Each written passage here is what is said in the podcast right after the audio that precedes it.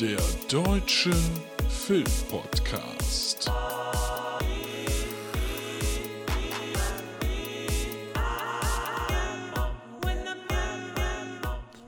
Kleines Püppchen. Hübsches Bübchen, nee, kleines freches Bübchen. Ach, ihr wisst schon, Mary Rose mit dem Song zu Pinocchio. Oder Leute, hallo na. Es ist Luke, es ist der Deutsche Film Podcast und es soll heute gehen um Guillermo del Toros Pinocchio. Ja. Ähm, und jetzt habt ihr, sagt ihr vielleicht auch, ich habe ein Rendezvous, also Déjà-vu, ne? Spanisch, klar. Weil gab es nicht vor kurzem erst eine neue Verfilmung von Pinocchio und das ist natürlich so vor drei Monaten bei Disney Plus mit ähm, Tom Hanks als Geppetto von Robert Zemeckis. Aber ja, den fand ich ja dann doch relativ durchschnittlich, jetzt keine Katastrophe, aber schon verständlich, warum der nur im Heimkino gestartet ist. Und äh, jetzt, wie gesagt, ähm, bei Netflix schon verfügbar für euch diese ganz andere, und das kann man laut sagen, ganz, ganz andere äh, Interpretation und im Titel ist es schon drin, wurde äh, realisiert von Guillermo del Toro, ist seine erste Stop-Motion-Arbeit, dazu gleich noch ein bisschen. Und ähm, ich mag den ja wirklich sehr. Ne? Natürlich hat er immer so ein bisschen Ausschweifungen mal nach oben, mal nach unten. Aber er hat zum Beispiel Nightmare Alley gemacht, der einer meiner Filme des letzten Jahres war, auch wenn das nicht jeder so gesehen hat. Ich fand den ganz, ganz großartig. Dazu äh, Pacific Rim, ey, ganz ehrlich, riesengroße Roboter schmeißen sich, Kopf, äh, schmeißen sich Busse an den Kopf. Da bin ich doch drin. Oder eben auch ähm, Hellboy, den ersten, den ich gut fand, oder auch Hellboy, die Goldene Armee, den ich auch sehr mochte. Und natürlich Shape of Water, der Film, in dem die Kaulquappe, ihr wisst, was ich meine, oder äh, Pans Labyrinth, auch tolle Filme. Also er kann auch sehr, sehr gut mit diesem, mit diesem düsteren und bringt dann aber doch meistens noch so eine Story mit in den Subtext rein. Und ähm, Deshalb habe ich mich sehr, sehr gefreut, als ich gehört habe, dass er diesen Stoff macht.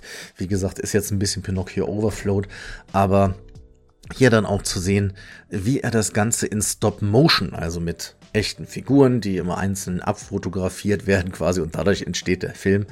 Ähm, da ist ja vor allen Dingen äh, der gute, der gute Tobi riesiger Fan von, von diesen Animationssachen in Sachen Stop Motion und das, ich kann euch auch schon mal sagen, ähm, dem hat das auch sehr, sehr gut gefallen.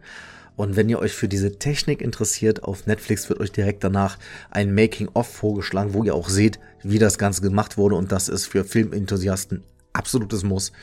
Ähm, das sollte man sich unbedingt anschauen. Aber jetzt erstmal zu dem Film. Also, äh, wie war es denn? Und äh, da muss ich direkt sagen, ähm, der fängt ganz schön düster an. Also, die Story hat mehr mit dem Original Märchen zu tun, ähm, als, äh, was heißt Märchen, ne? Also, äh, Carlo Collodis hat das Ganze geschrieben, die Abenteuer des Pinocchio.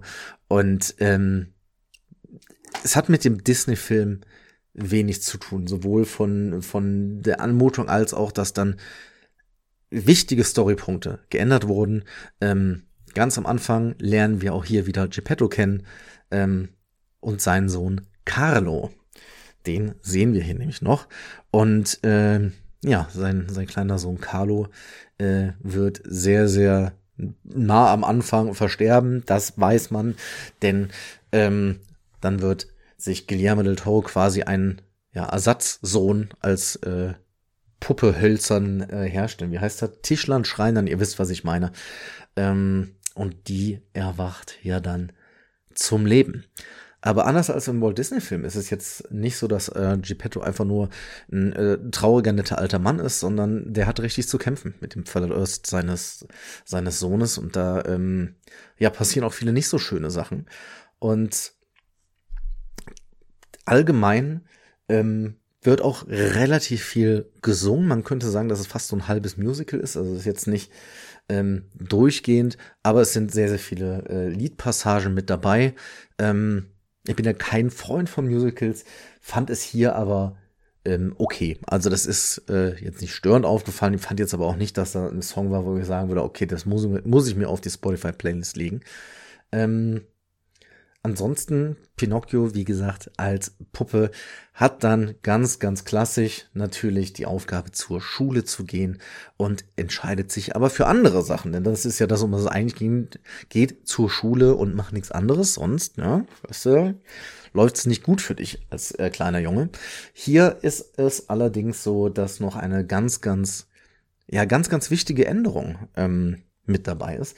Und zwar spielt das Ganze in den 1930ern. Ne? Also im Sinne von in Italien natürlich auch Krieg und äh, die Faschisten an der Macht. Ähm, das ist hier ein wichtiger Punkt, denn das war in dem Original nicht so mit da drin. Und da erlaubt sich Guillermo del Toro für mich einen ganz, ganz tollen äh, Kommentar, der leider ja äh, immer noch und äh, immer doller ähm, aktuell ist. Alles, was mit äh, Fremdenfeindlichkeit, Faschismus und so weiter zu tun hat.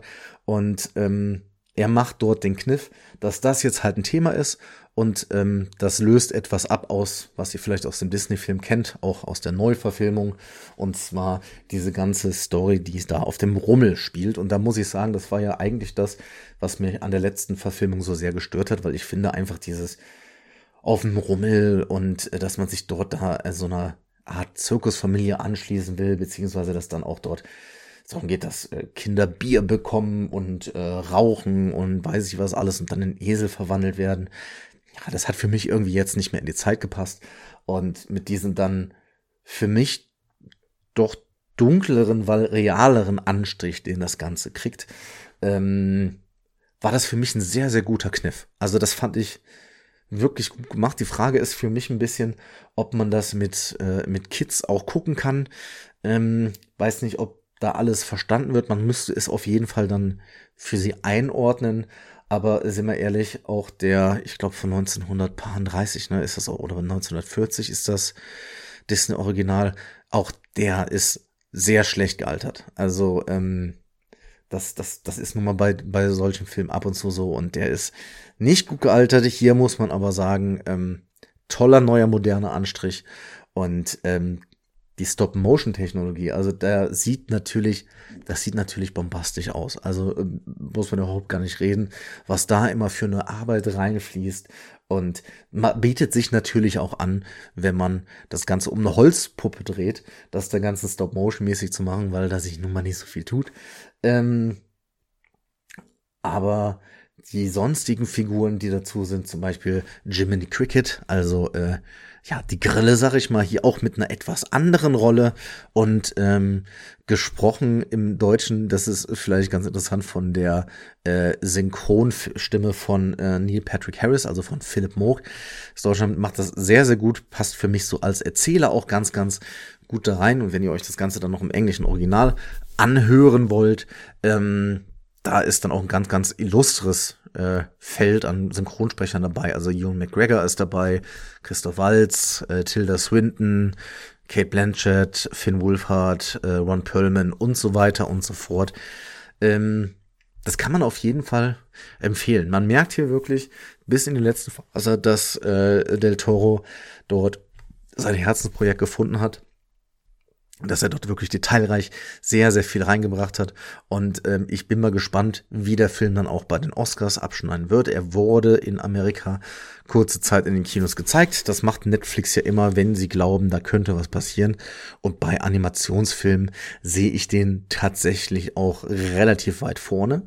Ähm, ja, wie gesagt, eine Empfehlung. Ich finde trotzdem, also er hat mich jetzt nicht zu einer zu einer fünf von von fünf möglichen bewegt. Ich habe schon Spaß damit gemacht. Ich mochte das handwerklich. Ein paar Sachen, die mich aber gestört haben ähm, in der Darstellung, auch einfach vom Flow der Geschichte. Da war ich nicht jedes Mal so begeistert und ähm, weil ich das Thema allgemein nicht so großartig finde, äh, kann ich da keine Höchstwertung geben. Trotzdem sehr, sehr gute und empfehlenswerte vier von fünf möglichen Hollywood-Schaukeln für Guillermo del Toro's Pinocchio. Wie gesagt, den könnt ihr euch jetzt schon reinfahren auf äh, Netflix. Ist natürlich auch in den nächsten etwas dunkleren Tagen das Richtige, aber überlegt halt, ob ihr den mit Kids guckt. Für Erwachsene absolut zu empfehlen. Und äh, würde mich auch interessieren, wie ihr denn ähm, das Ganze findet. Vor allen Dingen den Wechsel, den Kniff, den ich vorhin erzählt habe, das Ganze ins äh, faschistische Italien der 30er Jahre zu verlegen. Ähm, ja, wie euch das gefallen hat, könnte bestimmt auch dem einen oder anderen aufstoßen, aber ich fand's gut. Das soll es mit der Filmbesprechung gewesen sein. Und äh, jetzt schon mal der Hinweis, eigentlich hatte ich euch noch viele, viele andere Reviews äh, versprochen. Ähm, ich versuche die die nächsten Tage noch hochzuladen, aber ja, manchmal ist es wie es ist. Mich hat es leider gesundheitlich ein bisschen dahin gerafft. Ähm, nichts Schlimmes, alles gut. Aber äh, unter anderem äh, bin ich froh, dass ich wieder mit euch reden kann, weil dann doch einiges in Sachen Zahnarzt war. Aber auch das erspare ich euch. Ähm, weil eigentlich habe ich noch für euch auf der Uhr, ach, ich habe noch, ich habe so vieles für euch auf der Uhr. Ich bin mit Dark fertig. Nee, stimmt nicht. Dark 1899. Ja, toll. The Menu habe ich noch und ach, die ganze Welt, ne? Mal gespannt, wann das äh, alles auf euch zukommt und jetzt schon mal äh, einen schönen Gruß und schon mal der Hinweis in eigener Sache. Ähm, es wird wieder ein neulich in der Bar Weihnachts-Special geben. Da bin ich mit einem kleinen Einspielerich verdrehen. Ja. Und ähm, da mache ich aber auch noch mal Werbung bei Instagram. Dann könnt ihr das Ganze sehen. Folgt uns doch da mal, gebt uns bei Spotify mal schön fünf Sterne.